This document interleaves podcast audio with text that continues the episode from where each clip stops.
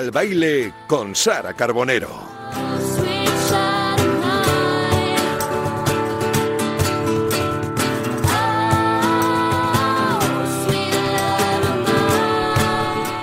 Aquí seguimos en Tiempo de T4, seguimos en Radio Marca, que siga el baile con Sara Carbonero. Sara, ¿qué tal? Muy buenas tardes. Muy buenas tardes, aquí estamos un jueves más. Encantado, como siempre, de tenerte aquí a mi vera y con muchísimas ganas de conocer más cosas de nuestra protagonista. ¿eh? Era una quimera prácticamente tenerla aquí, como el título de su álbum. Eso es. Y hoy la tenemos por fin. Semanita de mujeres Sí, poderosas que llevamos. sí. Y hoy viene otra mujer inspiradora a vernos, una cantautora, compositora, a la que seguimos desde hace tres años más o menos va a hacer, que participó en esa edición de Operación Triunfo.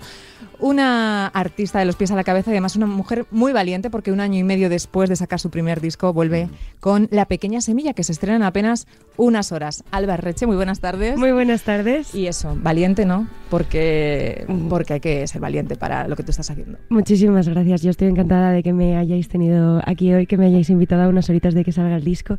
Y muchísimas gracias por tus palabras. La verdad que en momentos de pandemia, eh, sacar música cuando no sabes si vas a poder tocarla o no sabes si va a funcionar, eh, la verdad que sí acarrea mucha cosa a la espalda, pero yo tenía muchas ganas y estoy muy contenta y muy feliz de que por fin podamos compartir un poquito esto y que nos dé un poco de alegrías, ¿no? Que también es momento. Oye, lo creo. ¿Hay muchos nervios en las horas previas o no? Eh, yo creo que me pongo nerviosa, creo que la hora de antes. Sí. La hora de antes solo yo creo que es una suerte porque si no, no sabría cómo vivir. Porque si yo ya soy nerviosa, imagínate, pletórica.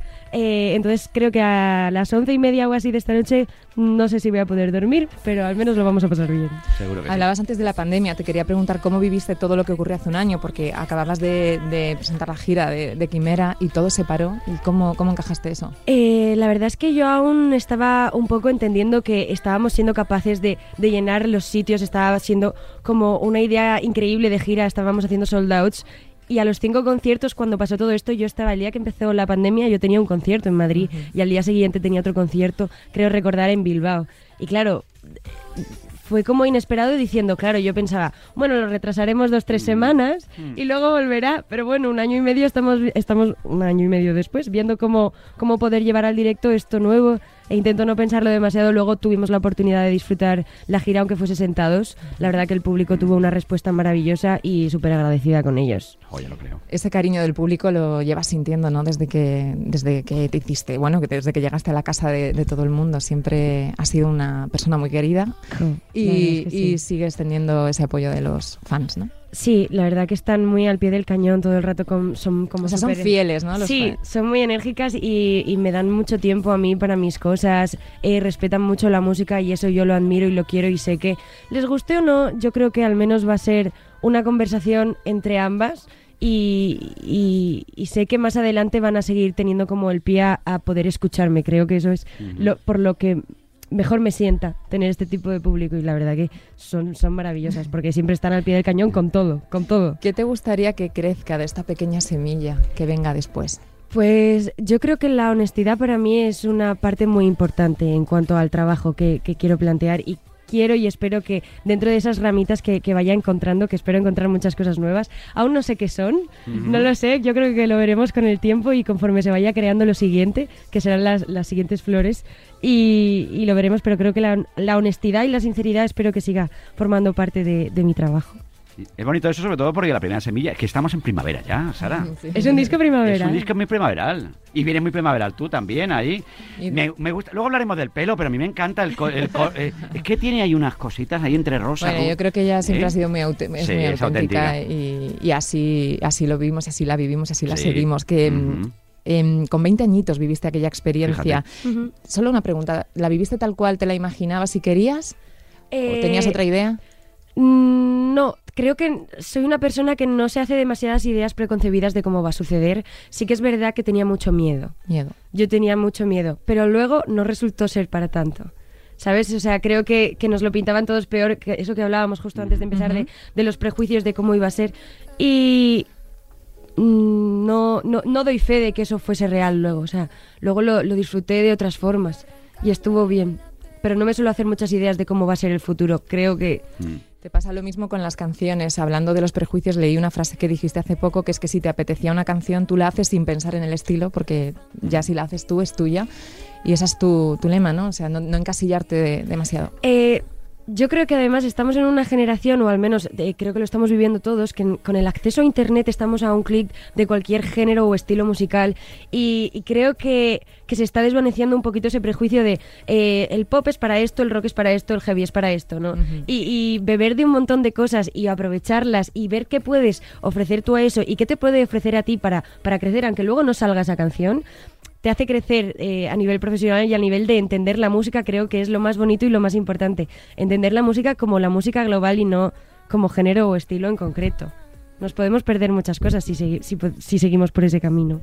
En eso estamos de acuerdo, sobre todo. Y luego hay un prejuicio que lo hemos comentado muchas Ah, veces, bueno, Sara, sí. eh, el que llamen a, estos concursantes que son futuros artistas y que están aprovechando un escaparate maravilloso, lo de son triunfitos. Y parece como te lo dicen de mal. Eh, Eres un- tú te has quedado ya Albarreche la triunfita. No, cuidado con la triunfita, que no la guerra, la guerra que va a dar Albarreche. ¿eh? No, te- pero ¿te molesta lo de triunfito? Eh, a mí no me molesta, lo que pasa es que sí que es verdad eh, que cuando se utiliza en términos despectivos al final pues a ti como que te sienta mal, pero yo no lo veo como algo Mm. despectivo. Yo creo que es apropiarse de- del término, pues como lo han hecho, mm, lo hemos hecho, pues eh, mucha parte de, pues entre los colectivos LGTB y todas estas cosas, que nos apropiamos de los insultos para hacerlos un poco más fuertes dentro de esa, de ese desprecio que se nos puede hacer, pues, pues mira, si hay que hacerlo, se hace y hay que plantar cara y sobre todo demostrar demostrar con la música que es lo más importante. O sea, al final creo que las, las, las bocas y las malas lenguas se callan con, con, con el trabajo y punto. Y ya si lo siguen Bueno. haciendo dicen más de ellos que de nosotros. Mm. Y al final lo importante es cómo recibe la industria, ¿no? Al salir de este tipo de, de programas y tú en eso no has notado mm, nada. A mí se me ha dado una negativo. oportunidad de entrar a- en una discográfica. Mm, He tenido la oportunidad de de repente estar en estudios que en mi vida yo me habría imaginado y trabajar con personas que, eh, por suerte o desgracia, pues me habría costado muchísimo más llegar a ellas, pues como son las colaboraciones, o sea, fue el Fandango o Santa Marta. No habría dado con ellas si yo no hubiese nacido de esto. Y eso es verdad, que evidentemente luego ha habido un trabajo y existe un trabajo previo, pues como es Quimera y como todas estas cosas. Pero es innegable que yo ahora mismo a lo mejor seguiría tocando en bares o no. O no. Pero el caso es que la vida nos ha, nos ha traído a este punto, hay que disfrutarlo y hay que aprovecharlo y ya está. Y que es, como nos decía David Otero el otro día, quizá esto era hace 20 años con la primera edición y nos reconocía que tenían un poco de envidia cuando salíais de ahí. Y yo le decía, bueno, pero tú estás ha- haciendo colaboraciones, en su caso con Luis Cepeda, con Ana Guerra, Ajá. les estás ofreciendo este alta. Y él me decía, no, no, pero es que ellos nos están dando mucho también a nosotros, ¿no? O sea, que muy bonito porque realmente es un ten con ten en esas colaboraciones de las que tú hablas. Claro, o sea, yo creo que podemos ofrecernos eh, cosas buenas todos los músicos y hay que entender pues que si uno es más eh, pues por público, yo creo que todos nos vamos a acercar al público de otros si hacemos las colaboraciones y el caso es hacer una conversación a través de la música y que, y que encima si vas a conocer gente que se dedica a lo mismo que tú, que, que, que, que puede mirar desde otras perspectivas las canciones, ¿por qué no utilizarlo y por qué no, y por qué no, por qué no crear esa relación? ¿Qué referentes tienes eh, musicales eh, o con quién te gustaría, soñarías con hacer una colaboración? Pues eh, yo creo que mi referente desde hace muchísimos años fue la primera la primera entrada de un concierto que yo compré ya con mi dinero de, de, de Sí. camarera de entonces eh, fue Rosalén que yo la Siempre hablamos Siempre de María. hablamos de Rosalén. es que, Un beso, es María. que ella- bueno, María, te queremos, todos te queremos. Sí. Eh, bueno, María lleva siendo referente para mí muchísimo tiempo. Luego, a nivel más de la música que estoy escuchando ahora es Rigoberta Bandini, que lo estoy Ah, diciendo en todas bueno, las bueno, entrevistas porque es nos que es como- encanta. Es increíble la música que está haciendo. Gendry me encanta mucho. Kaini, que es una chica catalana que es maravillosa, que está haciendo música también muy guay. Me encanta ella como persona eh, y que me encantaría que fuese referente para más personas. De verdad, Kaini con K, Y, N. Sí, sí. Estamos. Adorada. ¿Cómo podrías definir este, este disco, Alba? Eh, yo he intentado hacerlo lo mejor posible y lo mejor que puedo y diría que al menos, no sé si es sencillo o no, pero yo lo he hecho co- con, con- con el mayor cariño que he podido y creo que ha sido honesto en cuanto al camino que yo quiero tomar más adelante y con el del camino que vengo. Yo creo que es que es como, como un paseo hacia lo que va a seguir siendo. Pero muy diferente al de Quimera. Yo te diría que sí que es, Sí, yo bastante, creo que es diferente. bastante diferente. Sí, quedan como mm, pequeños detalles, como a lo mejor es el desarme, que sí que puede recordar un poquito más a lo que venía siendo Quimera, para que las personas a las que le gustaba ese estilo pues puedan encontrarse también dentro de la pequeña semilla. Pero, pero creo que es eh, habitamos lugares nuevos y distintos. Tienes una canción, Alba, que, mm, que se llama Pido Tregua, en la que dices, cuando salí de mi cabeza se había llevado mis letras, iba arrancándole la pena, te veo y no te encuentras, pido tregua. Ah. ¿Tú has tenido que, que en este tiempo que pedir alguna vez tregua y para, Total. para llevar todo lo que... Eh, para sí. asimilar todo? Yo creo que todo el mundo necesita, necesita tiempo para encontrarse y que cuando nos enco- no nos encontramos, ya sea por fuera o por dentro, eh, viniendo de otras personas o viniendo incluso de ti misma, de que necesitas tener una conversación para decir dónde estoy, qué quiero hacer, qué estilo de música quiero Mm, hacer, eh, realmente quiero vivir aquí, quiero, quiero vivir esta experiencia, quiero desarrollarme en otro ámbito. Entonces todas estas preguntas pues te vienen por la noche y digo, necesito dormir porque mañana va a empezar el día y necesito, necesito este momento. Entonces es como el momento de pedir tregua a una misma y, y cuando te pides tregua a ti misma también se lo pides a los demás porque evidentemente pues al, al final tu círculo también acarrea muchas cosas y las relaciones personales que tienes con ellos y, y me lo di y la verdad que estoy mejor que nunca y es algo que necesitaba y ha salido a través de una canción que mm, Mm, Y que suena así de bonita, mira, mira, mira.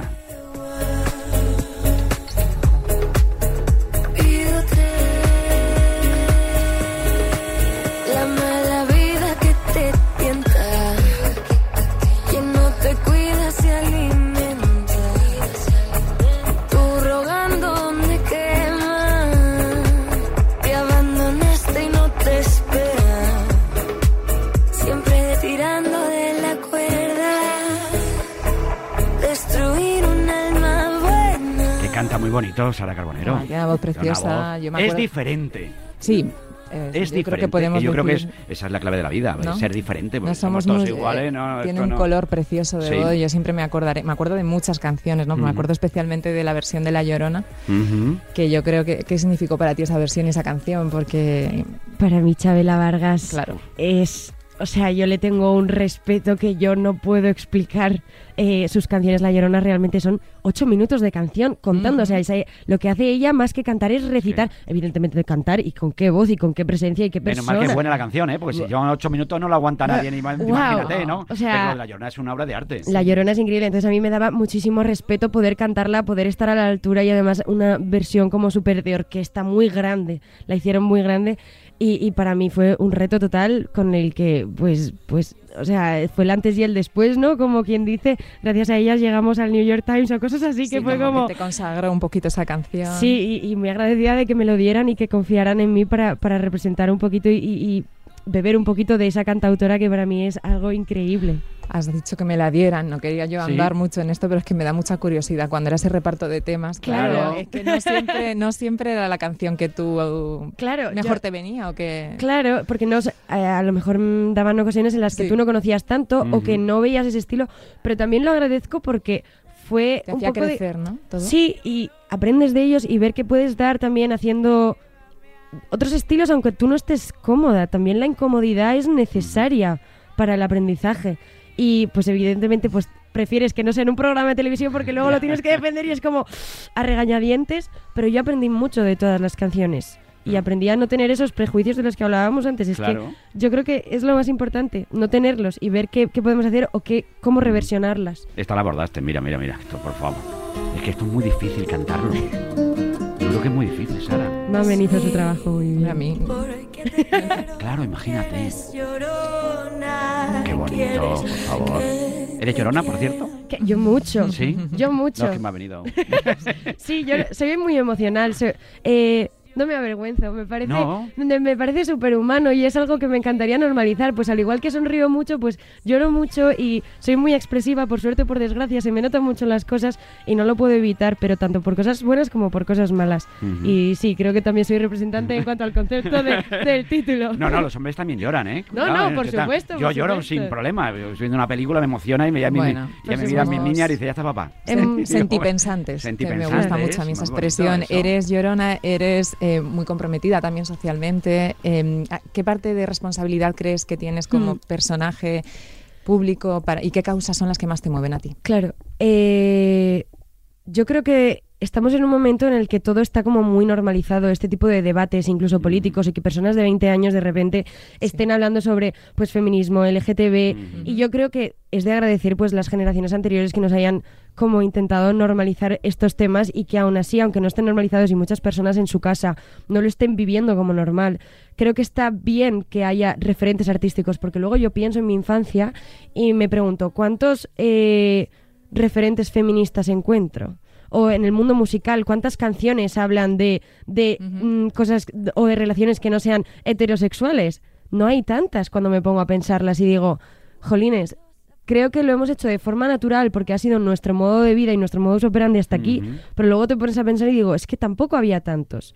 Luego, a nivel de responsabilidad, yo creo que cada uno se hace responsable de lo que él siente suyo o ella siente suya. Entonces, para mí siento muy mío pues eh, causas como el feminismo, LGTB, tal, tal, que yo hago lo que puedo por ellas y siempre intentaré hacerlo lo mejor posible. Yo estoy en momentos de aprendizaje también en los que me voy deconstruyendo todos los días y creo que y creo que, que me equivocaré muchas veces, pero espero seguir aprendiendo de ello y que y conviviendo con estas cosas nuevas que nos pueden aportar y que nos van a hacer ver la vida de, de otra forma y desarrollarla de formas muy distintas. Y creo que siempre van a hacernos a darnos enseñanzas, ¿sabes?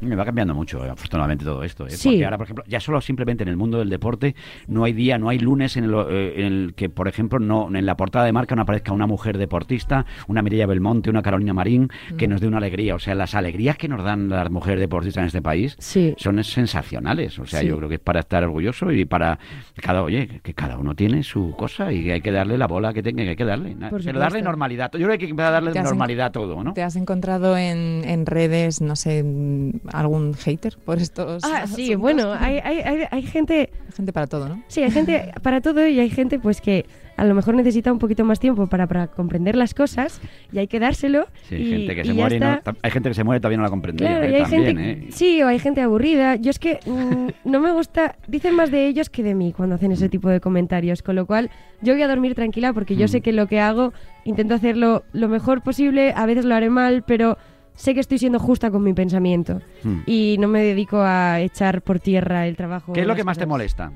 A mí ti? las injusticias en general me molestan. Me causan como, ¿de verdad tienes necesidad? O sea, ¿por qué eres tan mal? O sea, ¿qué, qué te, qué te llena a ti en la vida para hacer ese tipo de discursos?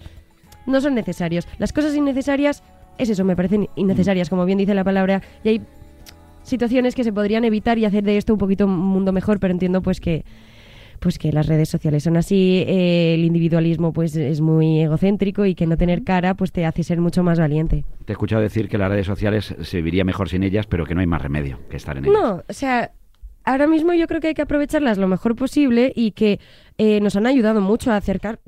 A acercar- Le he tocado sin querer. Eh, que nos ayuda mucho a acercarnos al público y, a, y a mostrar también otras partes de nosotros que tampoco habríamos tenido la oportunidad y que antes si no sonabas en la radio hace 40, 50 años, eh, no había sitio por donde, por donde cogerte porque no e- era Mm. más... Pero antes había, por llegar. ejemplo, más había más programas de televisión relacionados con la música, ¿no? Ahora por eso decíamos que la importancia de un programa como ET me parecía bien, ¿no? Que, que haya programas de música, que donde Bueno, salgan al final salgan son- artistas, son escaparates. Eso sí. es, escaparates, salía la palabra. Has nombrado la palabra ego y también te quería preguntar cómo te llevas tú con, con él. Eh, soy muy peleona con todo el mundo y conmigo misma sobre todo, a veces más de la cuenta, eh, pero la verdad que intento estar bien, intento...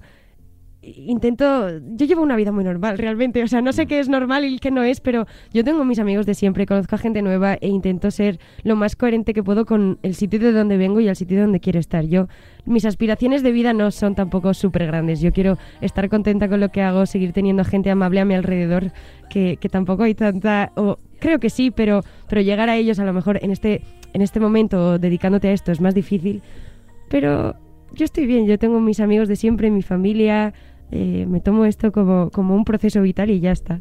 Tú sabes, Vicente, que esto Mm. te va a encantar, que A. Alba también participó en el programa La Mejor Canción Jamás Cantada Sí. y sabes con qué temazo Sí, ganó, ¿no? temazo. Mediterráneo. Mediterráneo. Qué bonita, es que es que es una esa, esa había que cantarla bien. Había que Es- cantarla es- bien es porque había muy una difícil presión. esa una presión. ¿verdad? Es- te iba a decir que porque Serrat es inimitable, claro. entonces... Es muy difícil. Yo estaba súper apurada con esa canción. Además, estaba muy nerviosa porque también le tengo mucho respeto a él y era Claro. como, Dios mío. Eh, y luego también cantamos La Flaca encima, que Mm. para mí es uno de mis temas favoritos de la historia. Y también fue, fue maravilloso que nos diesen la oportunidad de, de cantar esa. Y encima, pues que Mediterráneo se merece, merece ser la mejor canción jamás cantada. O sea, de todo el contexto, de todo, todo el mensaje, eh, el autor, que es increíble. Mira, Maravilloso. mira, vamos a escuchar un poquito también de Mediterráneo porque es que, es que esas canciones te Hombre, meten ibas en con unos caballo aprietos. ganador, ¿eh? Sí, mira, pero ese, ese- pues tiene un doble filo aquello, porque como lo hagas mal queda fatal. Sí, Eh, sí, lo bueno. tiene, lo tiene. Mira, mira, mira. Sigue jugando en tu playa y escondido tras las cañas duerme mi primer amor. Llevo tu luz y tu olor por donde quiera amontonado en tu arena guardo amor, juegos y penas yo que en la piel tengo el sabor amargo. Imagínate un dueto con Joan Manuel Serrat. No quiero ni pensarlo esto. Me encantaría. O sea, Serrat, si nos vas a escuchar, que no lo sé, ojalá que sí, por favor, llámame. Llama- Manuel, llámanos. Mediterráneo, La Llorona. Ay, ¿te imaginas? ¿Te imaginas? Hola, Hombre, soy nada Joan Manuel imposible. Serrat. Te llamo a ti Venga, no. y tal. Y sería maravilloso. ¿eh? Vendríamos al primer sitio a hacer de promoción a, a- favor. a- a Radio Marca, evidentemente, Por vamos. favor. o sea. Yo lo veo. Yo lo veo. Te iba a decir eh, la Me- Mediterráneo, La Llorona y luego eh, la final de OT que elegiste, uno de los temazos de Radiohead, ¿no? Mm. Eh, Creep. Y cómo fue esa elección si fue tuya, ¿no? Sí, Entiendo sí, ahí. sí. Sí, ¿no? Y, Esta- claro, esta y solo tienes una canción para llegar a una final. ¿Cómo, cómo la eliges? Eh, yo me presenté a los castings con ella. Es una de mis canciones favoritas de la historia también, o sea, Creep. Y además hicimos una versión que era como de, de un grupo que se llama Bradley's Jukebox. Bueno, increíble en inglés, que, que es súper largo. Y, y era como una versión de los años 50, la música de los 50, con ese, con ese toque de rock que tiene Radiohead, que era como muy representativo, yo creo que de la personalidad que, que tengo y de lo que siempre había cantado, porque venía de un grupo de, de rock antes. Y nada, mis canciones favoritas, la verdad. Su- I wish I was special,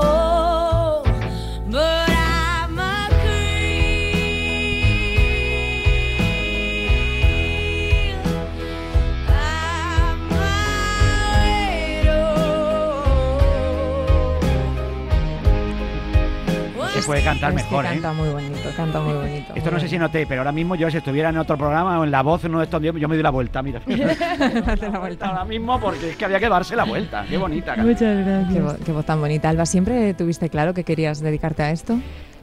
Siempre ha estado ligado mucho a mi vida, pero como es una profesión tan lejana, a lo mejor para, para cuando, no sé, cuando estás en tu casa y tú dices, quiero ser cantante, piensas que es un Sí. juego de niñas y dices, vale, pues a la chiquilla la ha dado, Sí. ahora porque quiere Sí. ser artista. Pero, pero ya fui encaminándolo durante mi adolescencia, era algo que sí que quería desarrollar, ya sea, vengo cantando desde, desde los grupitos de los amigos, luego a la orquesta, luego a los grupos, luego a los bares. Y es algo que quería tener presente, pero la verdad que lo veía como algo muy utópico. Porque nunca sabes si va a salir bien, tienes que tener mucha suerte, tienes que tener mucho trabajo detrás y nunca sabes si va a salir bien. O sea, no es lo mismo que hacer una carrera de, no sé, ponte cualquiera que sabes que, va, que va a ir bien Sí. y que tienes los, los recursos para hacerlo.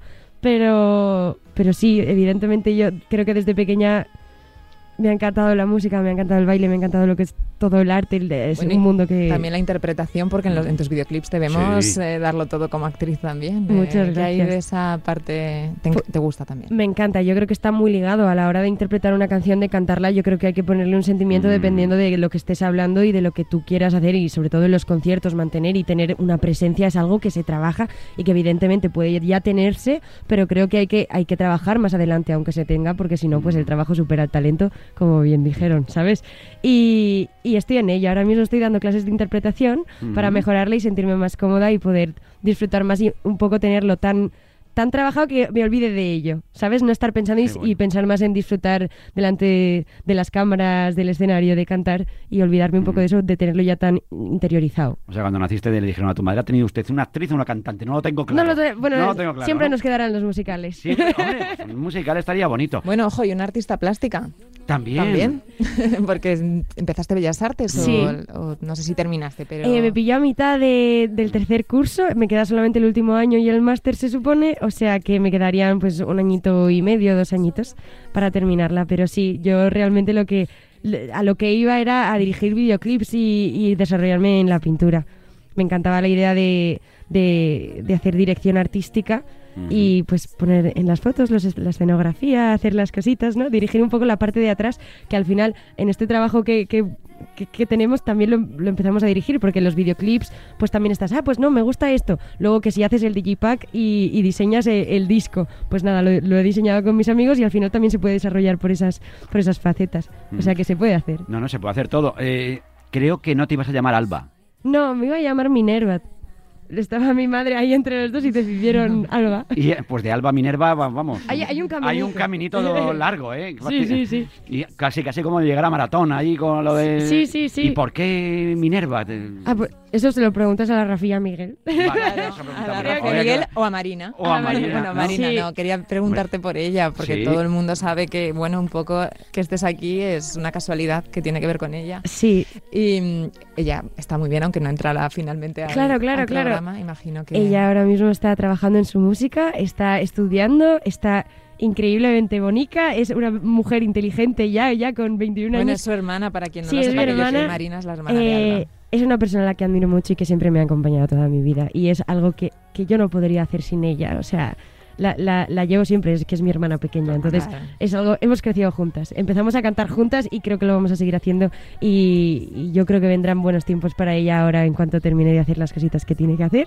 Y espero que la podáis tener y seguro que, que la escucharéis. Y luego duetos con ella, con la hermana, ¿no? Sí, claro, viene con nosotros Viene de con gira. ¿no? Sí, se viene, vi- estuvo en la de Quimera, estará también en la de la pequeña semilla, si es, se, se puede hacer, empezamos los ensayos la semana que viene, o sea que empezaremos a compartir los vídeos ya y se viene con nosotras porque, bueno, ya la, la escucharéis cantar en cuanto hagamos un concierto en Madrid, os venís, por favor, Claro, yo encantada de Por favor, teneros. Claro que sí. Encantada. ¿Cuántas ganas tienes de escenario y de todas, no? Muchísimas. O sea, yo lo echo de menos. O sea, yo, yo hago música para, para cantarla y para tocarla, ¿sabes?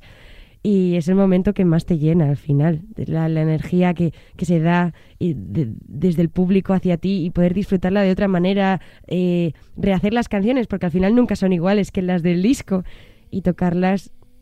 No sé, yo lo echo de menos y espero de verdad que se pueda hacer y que todo mejore y que, y que todo vaya mejor para este verano para poder, para poder Fíjate. Y Sí. llenar escenarios, llenar un Wizzing Center, un... Bueno, poco a poco, Palau, pero sí, ¿no? ojalá. Claro. Pasito a pasito. pasito a pasito. Leía una, una anécdota. eh, los únicos cuatro artistas capaces de llenar un San Jordi habían sido David Bisbal, Manuel Carrasco, Pablo López Y Aitana. Sí. Pues eh, yo no te meto presión, ¿Y todo- pero tú sabrás, lo que, tú sabrás lo que haces ahí. Pues pues Los cuatro. Los cuatro. Los cuatro. Los cuatro. Sí, Aitana, además la única mujer, o sea, increíble. Además fue el año pasado o el anterior cuando, Increíble, cuando hizo ¿eh? el San Jordi. Increíble. Jo, Lo de, increíble. lo de Aitana es una, es una Es una pasada. Una pasada. pasada. Los, sueños, una los sueños pasada. se cumplen, ¿eh? Sí, sí. ¿Cómo es, perseguirlo. cómo es vuestra relación? Imagino que no con todos los participantes de tu edición, pero seguís teniendo contacto. Sí, sí, nosotros tenemos el grupo de WhatsApp, Sí, nos el vemos famoso cada vez que grupo de podemos. WhatsApp. Sí, sí, sí. Sí. Eh, nos vemos cada vez que podemos porque al final, pues con estas restricciones, pues uno hace lo que se puede. La semana pasada estuvimos tomando algo, María, África, Julia, que estamos ahí al pie y en cuanto podemos juntarnos, pues cuando vamos a Barcelona nos vemos el Miki y Dave. Y, así vamos, y así vamos, pero sí, la verdad es que tenemos muy buena relación y, y súper y bien. Por aquella edición ganó Famous, ella quedó segunda, y luego creo que quedó sexto Mickey, que Mickey luego nos representó en Eurovisión. ¿Ir a Eurovisión no te molaría? ¿Por qué no? Yo, eh, si es cantar, si es música, si nos va a aportar cosas buenas, ¿por qué no? Ya, ya, ya veremos si tiene que pasar, claro.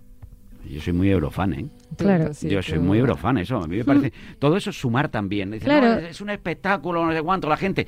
Yo llega el Todo día suma. de mayo allí, Rotterdam este año, y lo más Blas Cantotos al lado de Blas Cantó. Sí, eso sí, pero lo más complicado debe ser, pienso yo, ir a Eurovisión, lo que hablábamos antes, con Mm. una canción que a lo mejor no te represente al 100% y defenderla, ¿no? A lo mejor si digo Claro. yo que por ahí irá... Sí, si tú eliges la canción, si Claro. estás Mm. cómoda con todo, Claro. también hay que contextualizar, evidentemente. Eh, si yo me veo cómoda, si la canción está Mm, guay, claro. si me gusta, ¿sabes? Si nos va a venir bien a todos, pues ¿por qué Claro. no? ¿Sabes? O sea, no hay que cerrarse puertas. Fíjate lo que te ha cambiado en tres años la vida y lo jovencísima que eres. Mm. ¿Qué esperas? No te gusta mucho procrastinar, pero de los próximos 10 años, ¿cómo te verías? Yo espero seguir estando contenta con lo que hago, poder dormir bien y eso significará que, que todo va bien en general y creo que es donde yo concibo, concibo las cosas. Espero poder dedicarme a, a la música, poder seguir haciendo canciones y poder ya empezar a dar pasitos a- en cuanto a la dirección artística del proyecto y, y de otros proyectos y desarrollar también esa parte que la echo de menos y cada vez la estamos está más presente en mi vida y espero poder seguir en ella. Hablabas de esa parte de, de- detrás de las cámaras y quería preguntarte por toda la gente que está, pues eso, que no dais la cara, pero que están trabajando un montón. Claro. ¿Cómo ves tú el panorama, la situación? ¿Están sufriendo mucho? muchísima gente que ha vivido toda la vida de la música, del espectáculo, ya sea desde los técnicos de luces de sonido, que a lo mejor no están tan presentes a la hora de ver un concierto, pero están detrás y sin ellos no, no hay nada del, del show. El público seguramente no disfrutaría igual, no se escucharía igual. Y hay mucha gente que está pasando por una crisis económica y una crisis personal muy grande al verse cohibido y a ver que se ha restringido su, su, su economía y su, y su trabajo y a la forma de desarrollarse él. Eh, han sido tiempos oscuros, pero yo veo ya un poquito la luz y espero que ya estoy viendo a muchos artistas colgar los carteles de que van a hacer las giras y te emocionas pensar en que todo el equipo Juancho Marqués ahora acaba de sacar las entradas y, y decía que no iba a hacer gira, pero que solamente por su equipo la iba a hacer para que pudiesen tener pues pues trabajo, Sí. que ahora mismo es difícil y más en este en este mundillo y que tenemos que ir todos a una, tío, de verdad, porque porque si no nos vamos, ya no va a haber, no va a existir y muchas personas dependen de ello. Tenemos que seguir a tope. Sí. Yo veo la luz y espero que se pueda hacer este verano, o sea que veo un poquito de optimismo en ello. Cultura segura, Sara. Muy- Siempre. sí, sí, segura, segura y necesaria. Necesaria. No sé quién nos decía el otro día. Yo creo que era, yo no sé ya si era Dani Rovira, que había que cuidar mucho las cabezas Sí, sí. Sí. ahora mismo, ¿no? Y es que es verdad, la- el arte, la cultura nos eh, sana, nos enriquece y, Mm. nos, y nos cura. Está demostrado que nos, que nos Sí, viene sí. bien hacer Sí. este tipo de Es actividades. terapia, Sí, es sí, la terapia. música es una medicina, Es eh, sin duda. Total, no podemos dejar que muera. No, no, no vamos a dejar que muera. Claro que no. Estamos aquí para dar guerra a todo lo que tenemos. ¿eh, Bueno, Sara, la música favor. y la hostelería hay muchísimos sectores, Naturalmente ¿no? que sí, pero hoy como estamos a lo que estamos, pero nuestro apoyo para todos ellos. Claro que sí. que sí. Oye, vamos llegando un poquito al final, que me da mucha pena porque me lo paso muy bien escuchándote. Es y- maravilloso, y- es y- maravilloso. Y transmites gracias. buenas cosas, transmites buen rollo, buen feeling. Gracias, y- Y me alegro Sonríes, tienes una sonrisa muy bonita. Sonreír, no- qué importante es sonreír, Sara, y que la gente no... Y transmite Sí. mucha- muchos conocimientos, mucha seguridad, muchas Mm. tablas. Yo con 23 años, o tú con 23 años, no, no, no no. así, no hablábamos así, es otra 23 años, generación. no sé yo qué estábamos pensando, Sara, todavía. ¿Cómo vas de autoestima y el tema Eh, de seguridad? mejor que nunca. La verdad que Mm. estoy muy contenta. Es, he tenido que hacer mucho trabajo para ello. Porque, porque sí, porque además somos, somos muy, muy duras con nosotras mismas. Eh, fuera también son duras con nosotras mismas, pero hay gente muy buena y la, he- la he encontrado. Me ha- he tenido los recursos psicológicos que me han ayudado a estar bien. Me encuentro bien y contenta. Evidentemente tengo mis días malos, como todo el mundo, y los momentos que puntuales que no, no vamos a decir que vivimos en Mr. Wonderful porque no, es así. tampoco No es así, pero, pero he conseguido ver el lado bueno y, y hacer las cosas más simples de lo que son y darme cuenta pues que, que la vida no es esto, que la vida es Mm. disfrutar las cosas y, y coger las cosas y, y sentirlas lo mejor que puedo y que al final pues eso, que sea bueno o malo, el caso es que sentimos que sentimos, que es lo más importante de, y lo más mm, parecido a la vida, que sentir lo bueno y lo malo y, y saber gestionarlo. Y punto. Bueno, Pues, yo eh, creo que podemos pedirle ahora sí, a Alba que nos, momento. que nos haga sentir un poquito de lo que va a ser esa, esa conexión con el público, aunque aquí seamos dos, pero Ajá, eh, te claro. vamos a... un a concierto es un- ¿Un concierto íntimo? íntimo. Vale. No, una, alguna estrofa, si te Vale, apetece. si os sí. parece la de los cuerpos, que fue la última que salió justo antes de que salga claro esta que sí. noche el, el disco. Claro pues nada, voy a hacer la primera estrofita con mis disculpas. Me muevo con tierra en los pies, me deshice la piel, creo que fue antes de nacer. Los cuerpos consiguen seguirme al correr.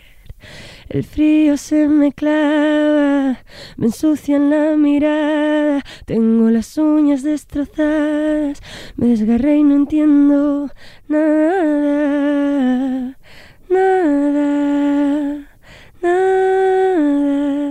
Y ahora se pone divertida, ¿eh? ahora se pone divertida, pero eso es la original. Bueno, pues muy bien, muchísimas muy bien, gracias. bien. Muchas gracias, Alba. Ha sido un A placer vosotros. enorme. A Muchas ganas de verte disfrutar y de disfrutar contigo. y Muchísimas muchos gracias. éxitos y mucha suerte bonita. Muchas gracias, ha sido un placer para mí también. Bueno, Sara Carbonero, pues eh, con Alba Reche. eh, aquí Sí, en y Radio. recordando eso, que nada, en horitas la pequeña Sí. semilla va a estar ahí, nosotros eh, de cerca lo seguiremos. Y gracias a, a los dos por este rato tan maravilloso. Sara, un placer enorme tenerte aquí que siempre. Que El siga, que siga el baile. Que siga el baile, que siga el baile. Mira, Alba también hizo una canción que era que bailen, maravillosa. Bailen, Y dije, A sí, bailar, sí, sí, ¿verdad? total. Hay que bailar. Hay que bailar. Aunque nos pisen los pies. Hay que bailar. Sara, muchas Beso gracias. enorme. Gracias, Alba. Un Aquí beso. en T4, en Radio Marca, que siga el baile con Sara ensucia la mirada. Tengo las uñas destrozadas, me desgarré y